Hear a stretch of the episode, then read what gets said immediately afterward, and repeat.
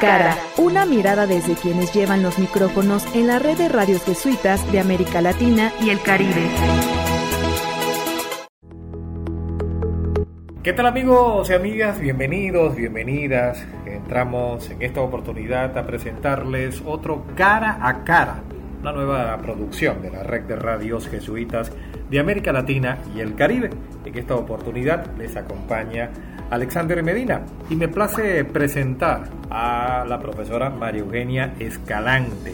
Ella es directora de Radio Fe y Alegría Mérida en los Andes venezolanos. Y arrancamos de inmediato, por supuesto, dándole la bienvenida y las gracias infinitas por acceder a conversar en este cara a cara. Y arrancamos de inmediato, por supuesto, dándole la bienvenida y las gracias infinitas por acceder a conversar en este cara a cara. En la red de radios jesuitas de América Latina y el Caribe, cara a cara. Cara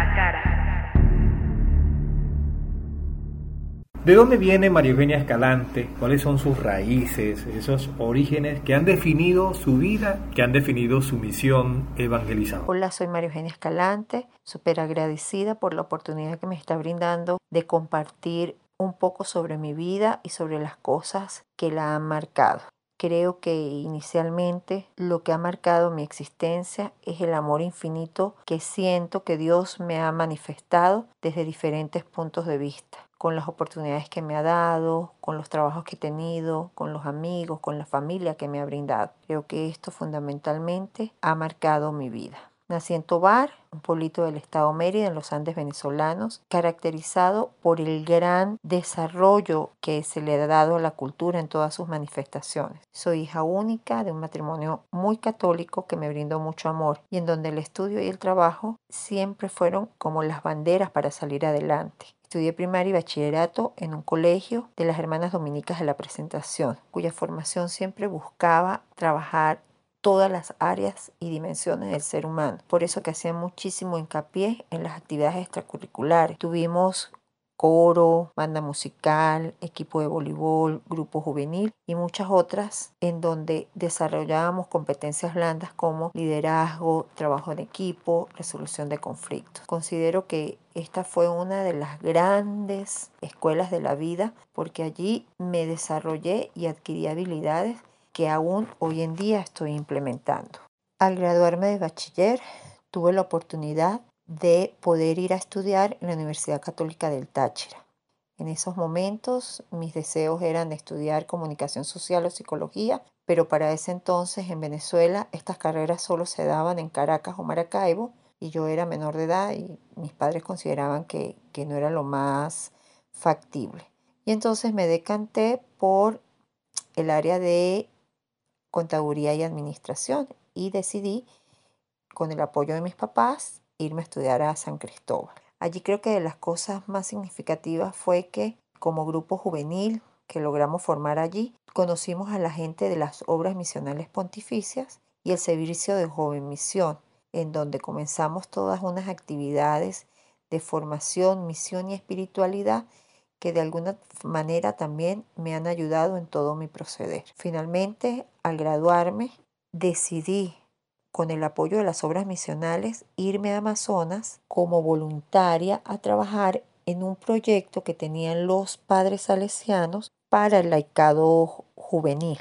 Comencé a trabajar en una oficina de derechos humanos como administradora, pero realmente se hacían muchísimas cosas, desde atender la denuncia de un indígena porque había sido maltratado, pasando por formarlos en sus derechos básicos que entendieran que existía un marco legal que los amparaba y también aprendí a diseñar eh, informes, revistas, porque intentábamos de alguna manera que la gente conociera el trabajo de la oficina. Allí también me involucré en otras actividades como fueron pastoral juvenil, capacitación y fue una experiencia muy rica porque estuvimos un grupo de misioneros laicos bastante grande.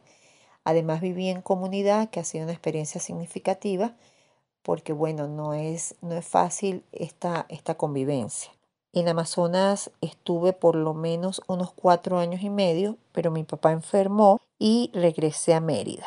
En Mérida estuve prácticamente un año dedicada a mi papá porque tenía una enfermedad, tenía leucemia y ameritaba de mucho cuidado.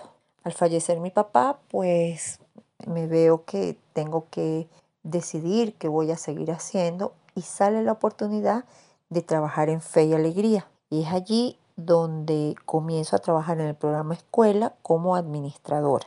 Esta fue una experiencia rica porque había que construir muchas cosas, procesos administrativos, procesos de gestión, todo el tema de las fincas que no te llevaban contabilidad ni sabían cómo se manejaban los costos. Y entonces, bueno, tuvimos que, o yo tuve que leer, leer estudiar bastante para intentar organizar un trabajo que nos permitiera acompañar de manera eficiente a estas escuelas. Después de 10 años de estar en la administración, fui invitada a una escuela técnica que queda aquí en Mérida, la ETI Padre Madariaga, cuya mención es tecnología gráfica, y allí fui invitada a ser coordinadora de pedagogía, lo cual implicaba para mí tener que estudiar educación. La idea no me desagradó y comencé a estudiar en la Universidad de los Andes eh, bajo una propuesta bien andragógica e interesante y a la par que estudiaba pues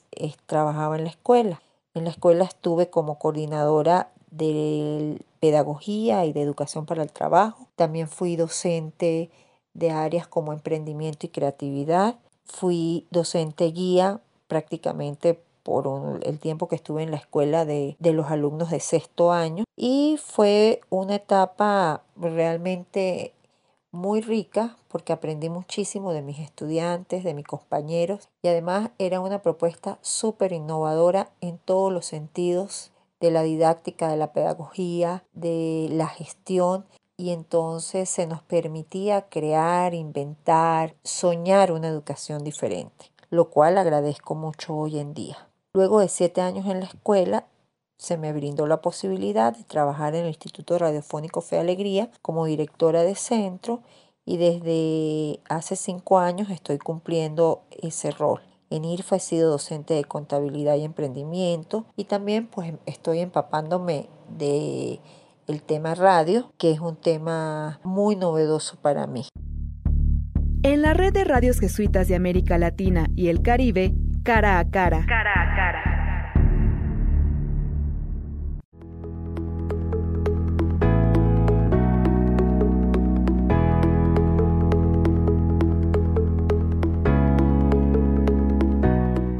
Fe y Alegría, muchos años, usted lo ha dicho, ¿qué ha representado en la persona de Madre Eugenia Escalante? Fe y Alegría ha sido una oportunidad, primero para conocer a San Ignacio de Loyola, su propuesta de espiritualidad que me ha marcado significativamente y que me ha ayudado en el día a día a ver a Jesús en los otros, a entender que la mejor manera de andar por la vida es, dice, fe y alegría ha sido una gran oportunidad para mi vida.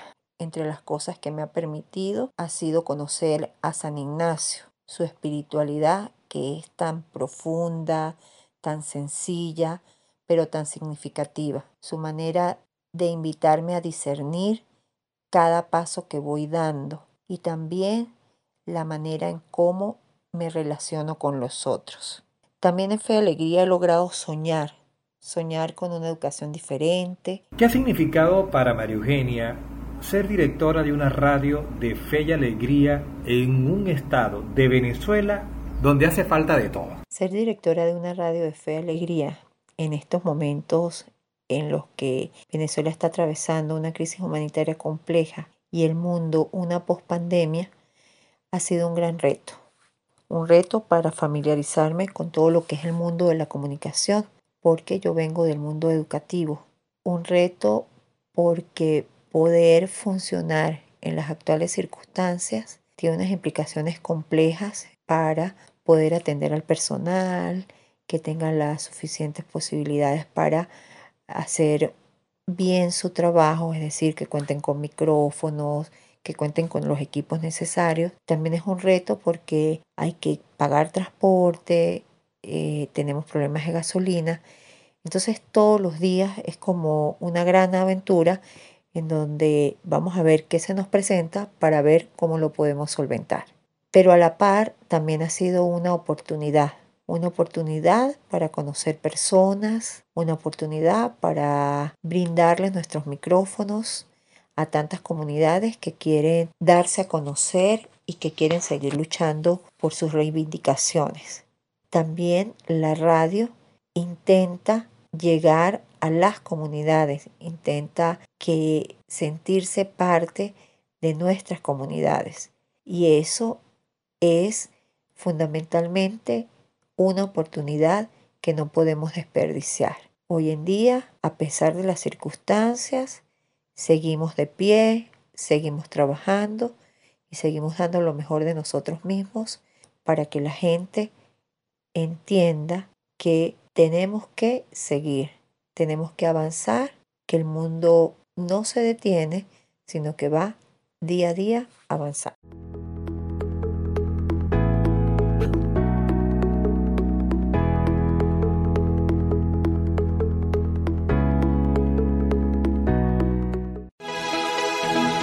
Cara a cara, una mirada desde quienes llevan los micrófonos en la red de radios jesuitas de América Latina y el Caribe. Y finalmente, María Eugenia, para ti, ¿cuál es el rol que debe jugar una radio de fe y alegría en este contexto? El rol de una radio de fe y alegría siempre va a ser el de acompañar a las comunidades, el de mantenerlas informadas de las situaciones que cada día están sucediendo, tanto a nivel local, regional, nacional e internacional. En nuestro caso, el rol educativo también es un rol súper importante. Toda nuestra programación tiene que estar bañada de alguna manera por esa propuesta educativa de calidad que persigue fe y alegría, que no significa que lo educativo tenga que ser aburrido, sino que también puede ser entretenido y que a través de la música, este, y algunas otras manifestaciones, podemos disfrutar de una radio. Para Fe Alegría, el rol evangelizador es vital. De alguna manera, somos esa voz que dice Jesús que clama en el desierto. Entonces somos esa voz de las que no tienen voz, somos esa voz para quien tiene temores y de alguna manera se sientan acompañados y protegidos por ese Dios que es padre, es amigo, es compañero. Realmente formar parte de una radio de fe y alegría es un gran compromiso, un compromiso con nuestros oyentes, pero también un compromiso con nosotros mismos y con la posibilidad y la necesidad de ser coherentes entre lo que hacemos, pensamos y decimos. Cara a cara, una mirada desde quienes llevan los micrófonos en la red de radios jesuitas de América Latina y el Caribe. Muchísimas gracias María Eugenia Escalante, directora de Radio Fe y Alegría Mérida en Venezuela, por compartir con nosotros este cara a cara. Será hasta una próxima oportunidad. Hasta aquí este cruce de miradas con quienes hablan a los micrófonos de la red de radios jesuitas de América Latina y el Caribe. Cara a cara